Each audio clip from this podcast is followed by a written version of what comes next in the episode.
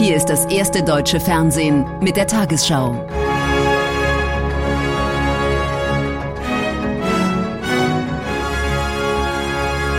Heute im Studio Susanne Daubner. Guten Abend, meine Damen und Herren. Ich begrüße Sie zur Tagesschau. Bundeskanzler Scholz hat der Ukraine im Konflikt mit Russland die Unterstützung Deutschlands zugesichert. Bei einem Treffen mit Präsident Zelensky in Kiew bot Scholz zudem weitere Finanzhilfen an. Mit Blick auf den Aufmarsch russischer Truppen an der ukrainischen Grenze rief er Moskau zur Deeskalation auf. Die militärischen Aktivitäten seien nicht nachvollziehbar. Morgen ist Scholz beim russischen Präsidenten Putin zu Gast. Zuerst nach Kiew, danach erst nach Moskau. Diese Reihenfolge war dem neuen deutschen Bundeskanzler wichtig. Prioritäten setzen. Hier in der Ukraine weiß man das zu schätzen. Eine Botschaft ist mir ganz wichtig. Deutschland steht ganz eng an ihrer Seite. Mein Land ist beeindruckt von der Demokratiebewegung in der Ukraine, unterstützt sie auf dem europäischen Pfad. Es ist dennoch kein einfacher Besuch im Kiewer Marienpalast, denn Scholz muss nach möglichen Verhandlungsoptionen suchen, mit denen er morgen nach Moskau reisen kann. Im Gespräch geht es offenbar auch um das heikle Thema NATO. Die Ukraine ist seit Jahren Partnerland, doch eine zügige Aufnahme, so Scholz, stehe doch derzeit gar nicht an. Und deshalb ist es schon etwas eigenwillig zu beobachten, dass die russische Regierung etwas, das praktisch nicht auf der Tagesordnung steht, zum Gegenstand großer politischer Problematiken macht. Präsident Zelensky hört das nicht gern. Sein Land hat das Ziel NATO-Beitritt in die Verfassung geschrieben.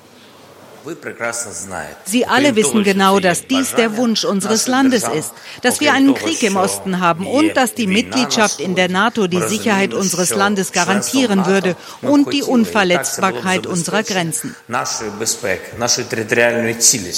Auch Militärhilfe ist ein Thema. Die Ukraine wünscht sich Waffenlieferungen. Deutschland lehnt das ab. Man will aber prüfen, ob militärische Ausrüstung geliefert werden kann. Morgen geht es nach Moskau. Von dort kommen heute Töne, die manche bereits als winziges Zeichen von Entspannung deuten.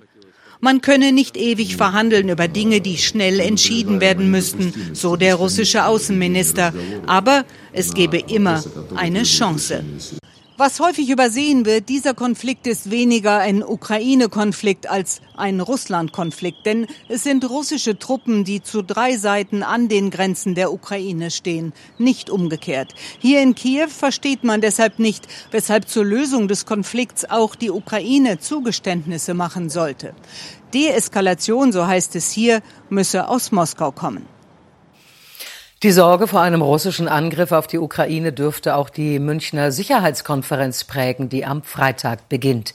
Deren Leiter Ischinger bedauerte, dass keine offiziellen Vertreter Russlands zugesagt hätten. Er werde sich aber weiter darum bemühen, damit nicht nur über, sondern auch mit Russland gesprochen werde. Heute stellte Ischinger eine Umfrage vor, laut der sich viele Menschen aus Industriestaaten wegen der aktuellen globalen Krisen hilflos fühlen. Russland versammelt Truppen an der Grenze zur Ukraine und der Westen kann, wie es scheint, nicht viel mehr tun, als zuzuschauen. Ein Gefühl der erlernten Hilflosigkeit greife weltweit um sich, besonders aber in demokratischen Ländern. So lautet die Kernthese des Münchner Sicherheitsberichts in diesem Jahr. Und es gibt das Gefühl, das weit verbreitet ist, auch hier in Deutschland, äh, einer wachsenden Unfähigkeit, die Dinge selbst zu gestalten, einer wachsenden gewissen Hilflosigkeit, äh, internationale Dinge dahin zu bringen, wo sie hingehen sollen. In einer Umfrage des Münchner Sicherheitsberichts wurde gemessen, wie viele Menschen ein Gefühl von Hilflosigkeit gegenüber globalen Ereignissen verspüren. In den USA sind es 50 Prozent, in Deutschland 49, in Russland 48 Prozent und in China nur 37 Prozent. Der aktuelle Konflikt um die Ukraine verstärke dieses Gefühl noch weiter. Und während in den letzten Jahren eine Rüstungskontrollvereinbarung nach der anderen erodierte, gibt es wenig Ansätze, dem zunehmenden Großmachtwettbewerb etwas entgegenzusetzen. Und schlimmer noch, die unverhohlene Drohung mit militärischer Gewalt wird mitten in Europa wieder als Instrument der Politik genutzt. Im vergangenen Jahr hätten der chaotische Abzug aus Afghanistan und die erneute Machtübernahme der Taliban das Selbstvertrauen des Westens weiter erschüttert. Deutschland steuert offenbar auf weitreichende Lockerungen in der Corona-Pandemie zu. Für die Bund-Länder-Runde am Mittwoch liegt ein Stufenplan auf dem Tisch. Danach könnten die Maßnahmen bis zum 20. März weitgehend wegfallen. Ausgenommen bliebe vorerst die Maskenpflicht. Die Vorschläge nehmen Bezug auf die jüngste Stellungnahme des Expertenrates der Regierung. Das Gremium setzt sich für eine besonnene Rücknahme ein. Und hier die aktuellen Zahlen. 76.465 neue Corona-Fälle wurden dem Robert-Koch-Institut gemeldet, fast 19.000 weniger als vergangenen Montag. Die Sieben-Tage-Inzidenz sinkt den zweiten Tag in Folge auf 1459,8. Allerdings ist die Aussagekraft der Daten derzeit eingeschränkt, weil sie auch Folge eines überlasteten Melde- und Testsystems sein könnten. Was so ein paar Sonnenstrahlen ausmachen können, Frühlingsgefühle aller Orten, da passt es, dass Bund und Länder Corona-Lockerungen in Aussicht stellen. Das sich Abzeichen der Abklingen der Omikronwelle beflügelt vor allem die FDP. Wir müssen den Menschen in unserem Land zeigen, dass ein Ende der freiheitseinschränkenden Maßnahmen unmittelbar bevorsteht. Am Mittwoch berät die Bund-Länder-Runde genau darüber. Stufenweise Lockerungen sieht ein erster Beschlussentwurf vor. Zunächst soll die 2G-Regel im Einzelhandel fallen und in privaten Haushalten sollen für Geimpfte und Genesene Treffen in größerem Rahmen wieder möglich sein. In einem zweiten Schritt soll ab dem 4. März in Gastronomie und Hotels 3G gelten, also auch ungeimpft mit Test der Zugang erlaubt sein. Diskotheken und Clubs sollen wieder öffnen unter 2G Plus Bedingungen und ab dem 20. März dann sollen, wie es in dem Entwurf heißt, alle tiefgreifenderen Maßnahmen entfallen. Deswegen haben wir die Chance, in eine neue Phase der Pandemiepolitik äh, einzutreten und Grundrechtseinschränkungen Schritt für Schritt zurückzunehmen. Auch das muss mit Augenmaß äh, passieren. Äh, es gilt auch bei den Öffnungen achtsam zu bleiben. Wieder hat der Expertenrat vorab seine Expertise geliefert. Auch er sieht die Zeit für Lockerungen gekommen, aber im Blick müsste die Lage in den Krankenhäusern bleiben. Achillesferse seien ungeimpfte und Alte. Der wichtigste Punkt dabei ist mir aber, dass das nicht an den 20.03. gekoppelt sein darf, sondern dass das abhängig sein muss vom Infektionsgeschehen, von der Krankheitslast in der Bevölkerung und insbesondere auch die Maskenpflicht oder die Möglichkeit zumindest dazu über den 20.03. hinaus bestehen bleibt. Denn am 19. März laufen die jetzigen Corona-Maßnahmen aus. Was aber dann? Länderchefs drängen auf niedrigschwellige Regeln, Masken tragen inklusive. Die Ampelkoalition diskutiert noch. Das ist äh, eine Frage, in der wir noch äh, uns in Verhandlungen äh, befinden, aber wir werden rechtzeitig zu einer guten Lösung kommen. Frühling vielerorts und die Sehnsucht nach Normalität. Mittwoch also wollen Bund und Länder die Bürger in eine neue Zeit schicken. Bei einem Besuch in Wismar hat Wirtschaftsminister Habeck den insolventen MV-Werften Unterstützung zugesichert. Voraussetzungen dafür seien die Erschließung neuer Geschäftsfelder und tragfähige Konzepte. Als vordringlichstes Ziel bezeichnete Habeck die Einrichtung einer Transfergesellschaft für die rund 2000 Beschäftigten. Damit könnten sie weiter an den Standorten arbeiten. Der Schiffbau gilt als wichtigster Industriezweig in Mecklenburg-Vorpommern, muss sich aber auch wegen der Folgen der Pandemie neu orientieren. Der wegen Terrorverdachts angeklagte Bundeswehroffizier Franco A. sitzt erneut in Untersuchungshaft. Wie das Oberlandesgericht Frankfurt am Main mitteilte, wurde der 33-Jährige heute vom Staatsschutzsenat angehört. Bei einer Kontrolle am Freitag habe die Polizei mögliche Beweismittel bei ihm gefunden. Gegen Franco A. läuft bereits seit knapp einem Jahr ein Gerichtsverfahren. Er soll sich als syrischer Flüchtling ausgegeben und rechtsextreme Anschläge geplant haben. Bei einem Zusammenstoß zweier S-Bahnen im Süden von München hat es ein Todesopfer gegeben. Mindestens 14 Menschen wurden verletzt. Das teilte die Polizei mit. Demnach stießen die beiden Züge am Montagnachmittag im Bereich des Bahnhofes Ebenhausen-Schäftlarn im München, im Landkreis München zusammen. Die Ursache ist noch unklar. Der Zusammenstoß ereignete sich gegen 16.40 Uhr südlich von München. Zwei Züge der S-Bahn-Linie 7 kollidierten auf eingleisiger Strecke in der Nähe des Bahnhofs Ebenhausen-Schäftlarn. Polizei, Feuerwehr und Rettungskräfte sind mit einem Großaufgebot an Ort und Stelle. Die Bergung der Verletzten gestaltete sich schwierig. Der Bahndamm ist steil und bewachsen. Nach Angaben der Münchner Polizei kam ein Mensch ums Leben. Zur Unfallursache hat sich die Polizei noch nicht geäußert. Die vorderen Zugteile der beiden S-Bahnen sind weitgehend zerstört. Einer der Züge ist offenbar durch die Wucht des Zusammenpralls aus den Schienen gesprungen.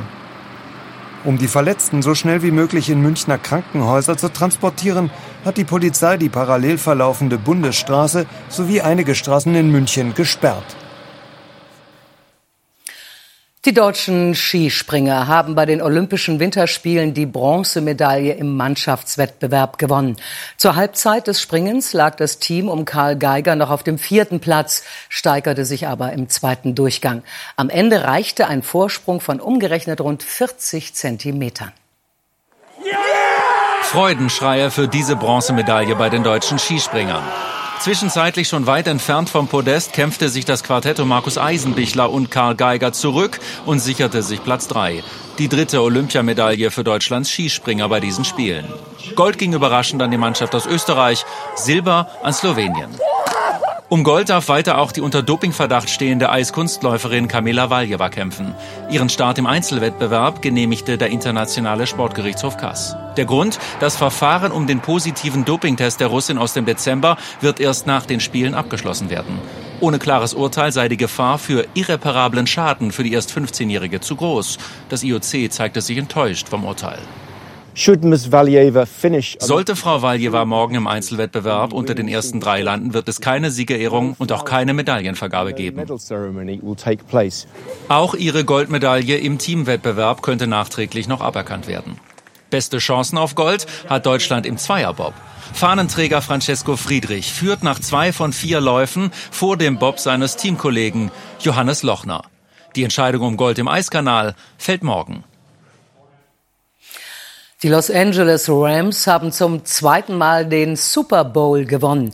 Das Footballteam aus Kalifornien setzte sich im Finale des populärsten US-Sportwettbewerbes gegen die Cincinnati Bengals durch mit 23 zu 20. Weltweit verfolgten hunderte Millionen Menschen das Spiel im Fernsehen, bei dem, wie immer, auch die Halbzeitshow für Aufsehen sorgte. Große Emotionen bei den Rams. Die Mannschaft aus Los Angeles gewinnt zu Hause den Super Bowl. Ein Traum, das ist total unwirklich. Schaut euch das an. Nach mehr als drei Stunden, spannend und dramatisch bis zum Schluss, gegen die in Rot-Schwarz spielenden Bengals aus Cincinnati. Die Mannschaft hatte viele Favoriten aus dem Rennen geworfen. Schnell gehen die LA Rams in Führung und halten den Vorsprung bis zur Halbzeitshow. Die feiert in diesem Jahr berühmte Rapper und Hip-Hop-Musiker.